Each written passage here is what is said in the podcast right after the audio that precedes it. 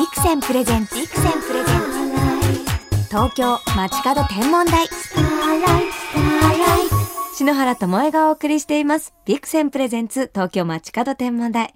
ここで本日の空ゲストをご紹介しましょう。星空にぴったりな伸びやかな歌声の空アーティスト、霧島のどかさんです。よろしくお願いします。よろしくお願いします。霧島のどかです。霧島さんは今年7月にメジャーデビュー、今月公開となる空映画、流れ星が消えないうちにの挿入歌、柔らかな物体もお歌いになっている、今話題の空シンガーさんなんです。はじめましてですよね。はじめましてです。ね。でもあの共通点があって、あの小林武史さんがプロデュースとかはい。楽曲のアレンジとかもされてる。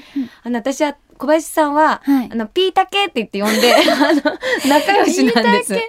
そうなんですすごいですねすぐ仲良くなっちゃうんですけれども。すごい。ピーはいタケ、私結構もう3年ぐらい知り合って経つんですけど、ええピータケは言えてないですね。呼んだことないですか？ないです。なんかそうやって呼ぶんじゃないって怒られても そうそうそうやって呼んで懐いていたんですけれどもすごい。デビューのきっかけも小林武史さんにデモ音源を送ったことがきっかけで作詞作曲をすることになったということなんですうんうんがそれすごいご縁ですね。そうですね。本当にたまたまっていうか、ええ。本当にあの何の気なしに通ってた美容院の美容師さんが小林さんの知り合いで、じゃあなんかデモ送ってあげようかみたいな感じで私もすごい軽い気持ちで、その頃ちょっと作ってた曲とかをええ。CD に焼いて渡したのがきっかけっていう、へーそうなんですよそれで気に入ってくださって、うん曲のアレンジとかもうんうんうんしていただくようになった。そうですね。へえ。小林武史さんってそはいの音楽でお仕事してるとどんな感じですか？そうですね小林さんはでも天然のなんか少年みたいな 天然の少年。て言うんですかね、ええなんか不思議な雰囲気をいつも醸し出してるっていうか。結構霧島さんも不思議な雰囲気。あのびっくりしたのは歌声がすごいパワフルなのに、合ってるとなんかふわふわ系というか なんか雲みたいな感じなんだけど、ね。歌はすごいギラギラ星みたいに、うんうんうんなんかそのギャップがあって素敵だなと思いあました。本当ですか？ね。えなんかギャップにちょっと悩みつつみたいなそれがとっても魅力的だと思います。本当ですかよかった 桐島さんは星はよくご覧になりますか？はいそうですね。結構本当に星好きで、ええ。今住んでるとこあんま見えないんですけど、ええ。よく小さい時とか家に帰る時にこう空見ながら歩いてたりとか、うんうん。よくしてますね。え星に興味を持つきっかけなんてあったんですか？思い出してみたらええ。高校の理科の先生で、ええ。こう星をもともと研究してたみたいな先生がいて、はい。その先生はすごく授業も星に力を入れていたのかなんかええ星が死ぬ瞬間だったりうん。生まれる瞬間だったり、なんかこうブラックホールの出来方だったりとか、うん。なんかいろんなそういうお話を聞いてて私あんまり勉強は好きじゃなかったけどええ。その授業だけはすごくは素敵とか思って聞いてましたね。でも私もあの高校の先生が理科の授業にした星の話でうんうん。天文部に入ったのがきっかけだったので、へえ。なんか授業で聞くとうん。またミラクルなそうですよ物語ね。に聞こえますよね。聞こえますね。なんか普段その文系だし、うん。全然こう理科なんてわかんないって思ってる中でうん。聞くと本当にさらに驚くっていうか、すごいって思ってうんそっからすごくロマンを感じるようになりましたかね。あと幼稚園の時はなんか月を見て手を合わせてたっていう情報、はい。なんか、えなんかお母さんが私姉がいるんですけど、ええ。お母さんが姉と私にお月様にうん。亡くなった人とか、なんかいろんなね人が神様とかがうん。いるから、うん。こう手合わせてナムナムってしなさいって言われて。えなんかだから満月を見てええ。お姉ちゃんと一緒にうん。ナムナムって言って 目を閉じて拝んでました。ナムナムですか？ナムナムって言ってました可愛ねいですね。はい。えー。なんかでもそうやって月に手を合わすってなんか自然と子供の時から習ってるとすごいいいなと思って、本当ですか？何かこう立ち上がりたい時うんにその記憶がなんか助けてくれそうだなと思って、確かに。なんかこう月にこう空を見上げると何かこう見てくれてる人がいるみたいななんかそういう気持ちになりますね。今でも。うん。だってあのアルバム聴かせていただいたんですけれども、はい。アルバムの中にも「月」ですとか、はい。あのロケットが入ってる歌詞もありまして。ありますね。「ボーダーライン」はい。ロケットに乗って急上昇で目に映るまん丸な地球。こういうのはやっぱりはい。自分のこうインスピレーションで降ってくるんですか、そうですね。うん。この曲はでも本当にあの学生の時に授業中にこううん。窓辺でこう外を見ながら、はあなんかこうモヤモヤした思春期のモヤモヤした気持ちとか、いろいろ学校飛び出したいみたいな感情とかをこう空を見ながら思っててこういう突き抜けたいみたいな気持ちってやっぱロケットだなみたいなのがあって、へー。うんそこから書いていた曲ですね。あ。ーそういうなんか疾走感の中でうんロケットとかもインスピレーションっていうのはは映像で見えてくるんですか？どういう感じで降ってくるそうですね。でも映像かもしれないです。結構私喋る時とかもこうふわふわとかなんかこう擬音語みたいのがすごく多いんですけど、うんうんなんかそういうのって多分頭の中に見えてるけど言葉にできなかったりとかすることがあるので、ええ。結構こう何でも頭の中に思い浮かべたものをねこう言葉に歌に直していくみたいな、うんうん。うんうんことですね。はい。じゃあいろんなこう見た景色とか経験したことがはい映像に集まって、はい。曲が生まれるっていう感じなんですかね。歌詞じゃだけじゃなくてメロディーとかもそういうこう景色で出てくる歌詞あのメロディーみたいな、うんことだったり。えーなんかはいいろんな景色とかご覧になったらなんかそういうのが集まって、うんどんどん名曲が生まれそうな可能性が。そうですね、うん。うんできるだけ出かけてなんか見るようには、うんしてますねだから。出かけて印象的だった星空の思い出なんてありますか？そうですね、うん。一番うん、印象的なのは新島にはい。星を見に行ったんですよね。もうなんかこう星が一番綺麗に見えるところに行きたいなって思ってた時があって、うんまあ、新島が星のスポットなのかちょっとわかんないんですけどいや島はねあの海がある分、はいこう光が遮らないので空を。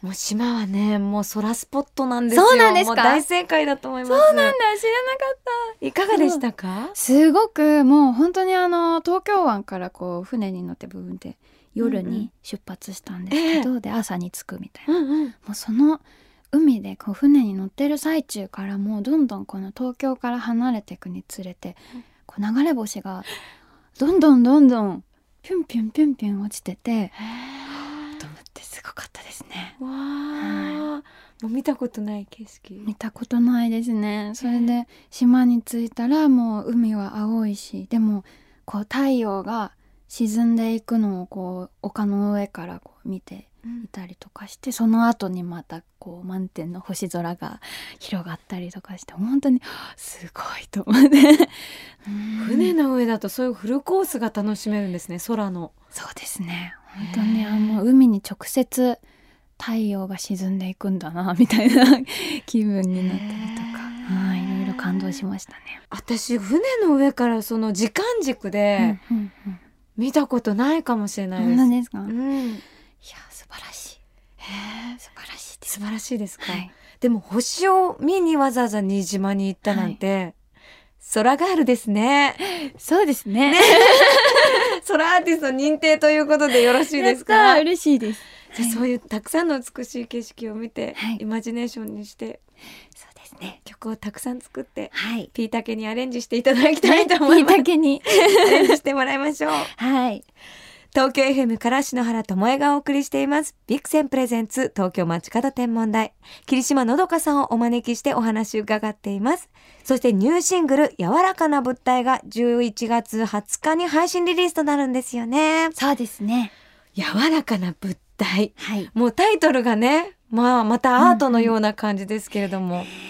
でもこれは流れ星が消えないうちにの映画のはい挿入歌となっていますね。そうなんですよなのでてっきり星っていうワードが入ってるのかと思ったら、また入ってなくてなんか連想させるようなアレンジとかで、こう星のなんか瞬きのようなそうですね。感触が入ってるような歌だなっていう風に感じました。そうなんですよね。うん。あのそうタイトル映画のタイトルが「流れ星が消えないうちに」っていう、うん。あるので逆になんかこうもうちょっと人間の中身みたいのに寄った曲になってるなっていうのは思いますね逆に。こうテーマみたいなものはあったんですか？そうですねあのーなんだろうこう人がこう誰かを愛したりとかなんかこう世界が平和になっていくために今って結構こうギスギスまあどんな時代もそうだけどいろんなこう国が戦争したりとか、うん人が争ったりとかって絶えないじゃないですか。えなんかそういうのってどうやったらなくなるのかなっていうのをこう考えてみたっていうのがそもそものきっかけなんですけどなんかそれって多分こう何かを武装してこう固めて傷つかないようにだったり傷つけられるようにしたりとかなんかこう固まった何か塊みたいなものにうん。自分が人がなっちゃってることが原因なのかなって思ってだったらこう何もかも取り払ってなんかこう赤ちゃんみたいなうん。こう柔らかい心だったり柔らかい自分自身のこう何か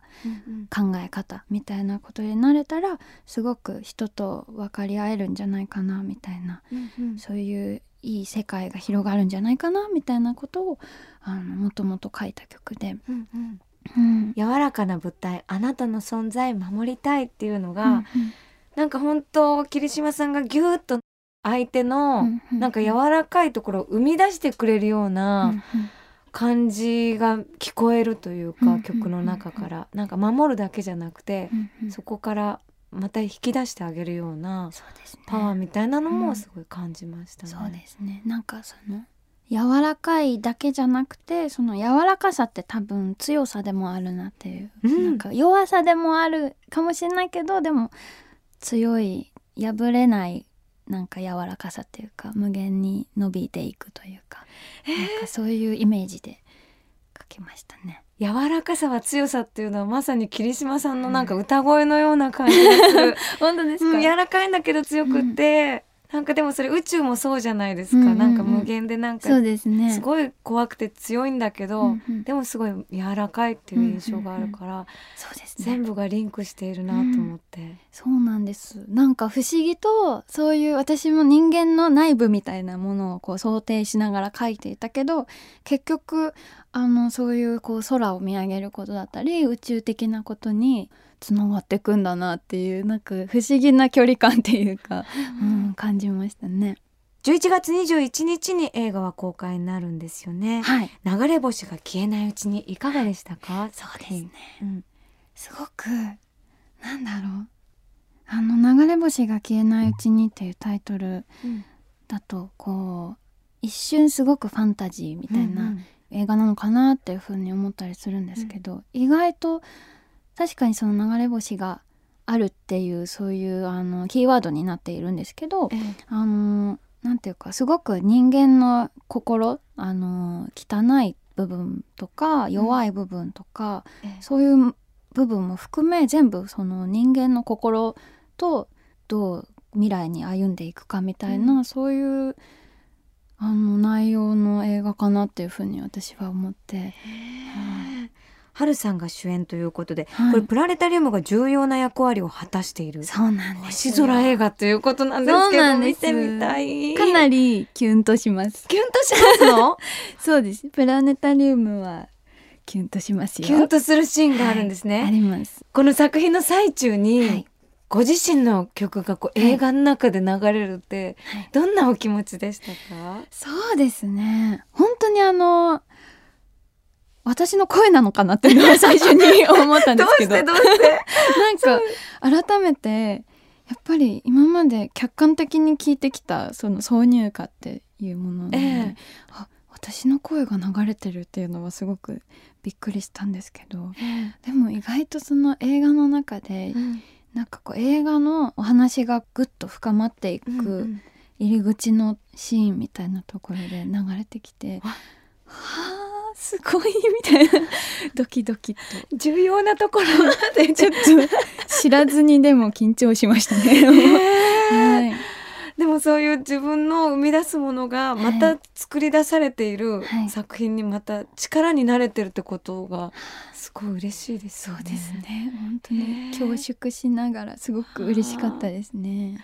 これからどんどん歌やはい。こう新しい作品を作っていってなんかこういう風になりたいっていうなんか目標みたいなのあるんですか？そうですね、うん。でもなんだろうな。私歌を歌うのがそもそもすごく好きなので、うん。なんかこうあの作る曲もそうですけどなんか私の人生を燃やしきる歌っていうのを常に歌いたいなと思っててそうだからちゃんとそういう自分とか世界とか人とかにちゃんと真摯に向き合ってあの曲作りだったり歌を歌うことだったりをしていきたいなっていうふうには思ってますね。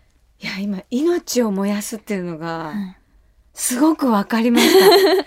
だってこのはい聞かせていただいたボーダーラインでも、はい、もう最後の方とかも絶叫で うわーって力強くそうですね。すごい歌ってて、はいうんうんなんかもう燃えてるって感じがしましたもの。もう本当それこそボーダーラインだったらもう最後は大気圏にビューって突入していくぐらいの萌え度っていうか、うんうんそういうあのエネルギーの使い方で、はい、やっていきたいなって。私桐島さんの歌聞い。たらライブがすごい見たいと思って、うん。多分トークとのギャップがすごい 楽しみだなと思ったんですけどね。ライブのご予定はありますか、あの透明版のツアー初めてのはい。ツアーが決まっていて、ええ。東京は4月の2日にあの渋谷 WWW ではい、ありますのでぜひはい。ぜひぜひ来てください。もうその喋りの時のふわふわ雲声と、あと歌の時のギラギラもビュンビュンの流れ星声、その二つをぜひぜひ、ねたくさんの方にも見ていただきたいなと思ってま。す。さて霧島のどかさんとお話ししてきましたが、あっという間にお時間となってしまいました。最後にこの番組をお聞きの空ガール空ボーイに一言メッセージをいただいてもよろしいですか？はい、そうですね。空がある空ボーイ。私も本当にあの。ね、この番組に出たこともうんさらにきっかけになって、星空眺めようって思ったんですけどええ、あのそれに負けないぐらい私の歌もうん宇宙感じさせるものに なるしていきたいそういうふうに思ってるのでぜひなんか聞いていただければいいなって思います。はい、歌も宇宙感浮遊感あるんですけれども、はいもう霧島さん自体にも ふわふわのなんか未知な宇宙オーラがあるのが私すごく、うん、印象的でした。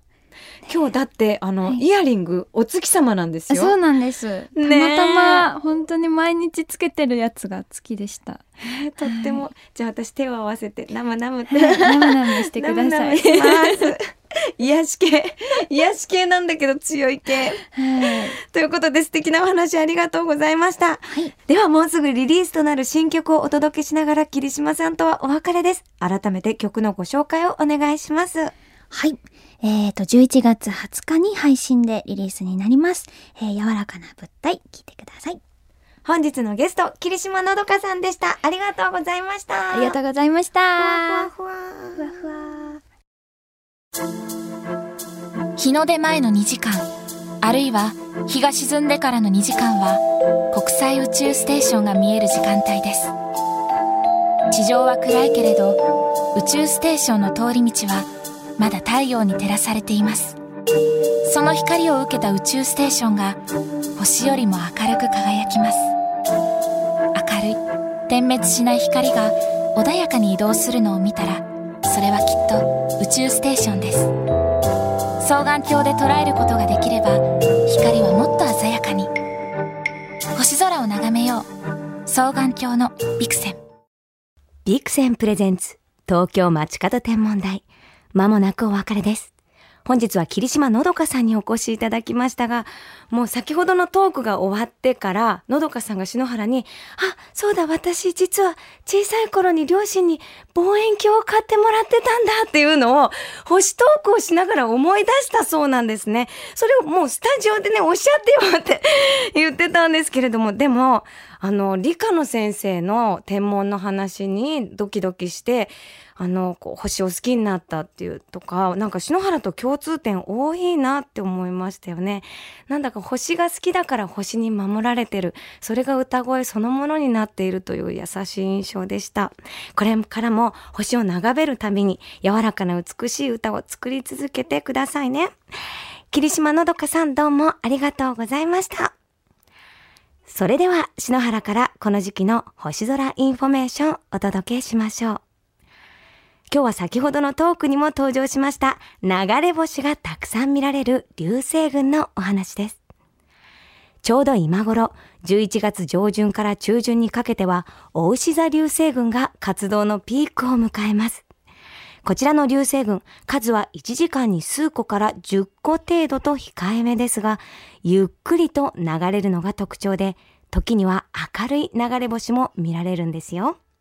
ちょうどこの週末は早い時期に月が沈んでしまうので、ポイントは夜空の暗いところで一晩ゆっくり星空ウォッチングをしていると、大牛座方向から飛んでくる流れ星に出会えるかもしれません。11月後半には獅子座流星群もピークを迎えます。こちらは深夜から明け方に見られる流星群。数は1時間に数個程度ですが、今月は大牛座流星群とともに夜空を彩ってくれそうですよ。流れ星に出会うコツは、もうゆっくり長い時間にね、星空をゆっくりと眺めることがポイントですね。でもそろそろ寒くなってきましたのでね、暖かい格好で星空観測してください。それでは素敵な星空ライフをお過ごしください。東京 FM ビクセンプレゼンツ東京街角天文台。ここまでのお相手は篠原智恵でした。また来週のこの時間、星とともにお会いしましょう。